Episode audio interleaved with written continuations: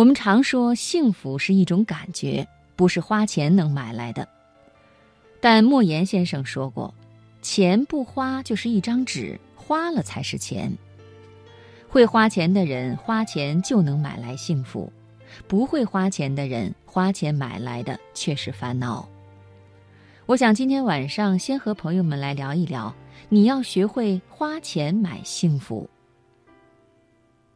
在去年，网上有一个很火的帖子，发帖的女孩因为一盘青菜，在帖子里数落自己的妈妈，结果惹怒网友，反被网友吐槽。事情的经过是这样的：发帖的博主一家三口外出旅行，由于景区的菜比往常要贵一些，父女俩各自点了一份当地的特色菜，妈妈想要吃的青菜要六十元。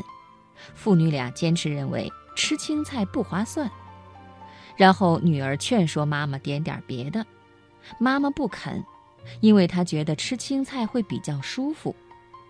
女儿就说没心情吃饭了，对妈妈说：“那随你吧，你点，我不管你了。”爸爸也生气的不管妈妈了。最后妈妈还是妥协了，点了一份三十五块的雪菜肉丝面。妈妈吃面的时候，眼睛都开始红了。女孩看到妈妈情绪不好，就安慰妈妈，去给妈妈点了青菜。但很显然，一家人都没有任何心情吃饭了。在帖子里，女孩反复强调，不是不让妈妈点青菜，吃青菜就是不划算。字里行间一直透露着不耐烦，甚至在帖子里明确地说：“如果我是男的。”以后才不会找这样的老婆。旅行原本是很美好的事情，全家旅行更多了一份温馨。吃什么玩什么，其实真的没那么重要，最重要的就是一家人在一起开心的氛围。生活不是做生意，不需要事事计算值不值，日子是在细水长流中缓缓流淌着的。不计较，不争对错，把钱花在开心的地方，享受眼前的愉悦和感动，就是最值得的事情。记得一句很经典的台词：“爱情如果可以解释，就不会有人那么痛苦了。幸福又何尝不是如此呢？解释不了，算计不来，会花钱买幸福，就是一种才华。”特别赞成蔡康永的一个观点：人生最重要的东西其实都没有什么用。花钱做一些无用之事，或是放松，或是兴趣，都更能够让你真真切切地感受到幸福。他曾经在文章里写自己的成长经历，说从小就看着爸爸妈妈做一些无用的事情，花一些无用的钱。爸爸买回家里一件又一件动不动就摔破的瓷器水晶，妈妈叫裁缝来家里做衣服，一件又一件繁复的旗袍，一桌又一桌吃完就没有的大菜，一圈又一圈推倒又砌好的麻将。从来没有半个人会问这有什么用，漂不漂亮，喜不喜欢，好不好吃。漂不漂亮，喜不喜欢，好不好吃，这看似很感性的判断标准，正是最真实的温度。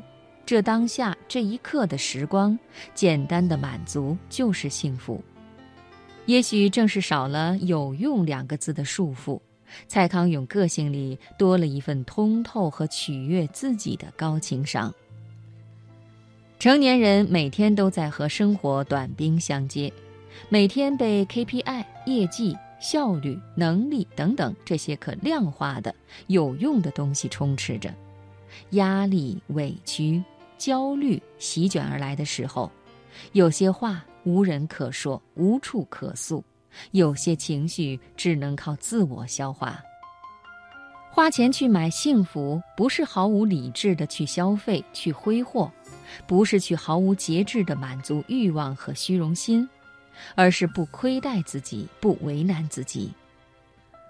村上春树说：“没有小确幸的人生，不过是干巴巴的沙漠罢了。”而拥抱小确幸的最有效的方法，就是做些小事，放空自己，暂时抽离，吃一顿好的，然后让自己的心暖起来，买一束花，换一个发型，改变一下心情，看一场电影、话剧、演唱会，给自己安慰的力量，做一些微小的事情治愈自己，在小确幸中坚定地走下去。有人说，花钱买幸福，前提一定是要有钱。到底多有钱才算有幸福的资本？没人能说得清道得明。但唯一确定的是，人生最经不起等待。把一切幸福的前提设置在有钱上，等我有钱，也就意味着错过和遗憾。等有钱就环游世界，说走就走。有了钱。却没了旅行的时间和力气。等有钱，就无微不至地照顾好老人，不曾想，越过山丘早已无人等候。等有钱，就过高品质的生活。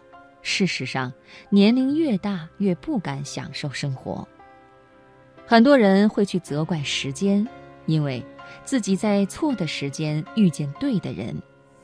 其实哪有所谓错的时间？他们逃避的只是不懂得把握的自己。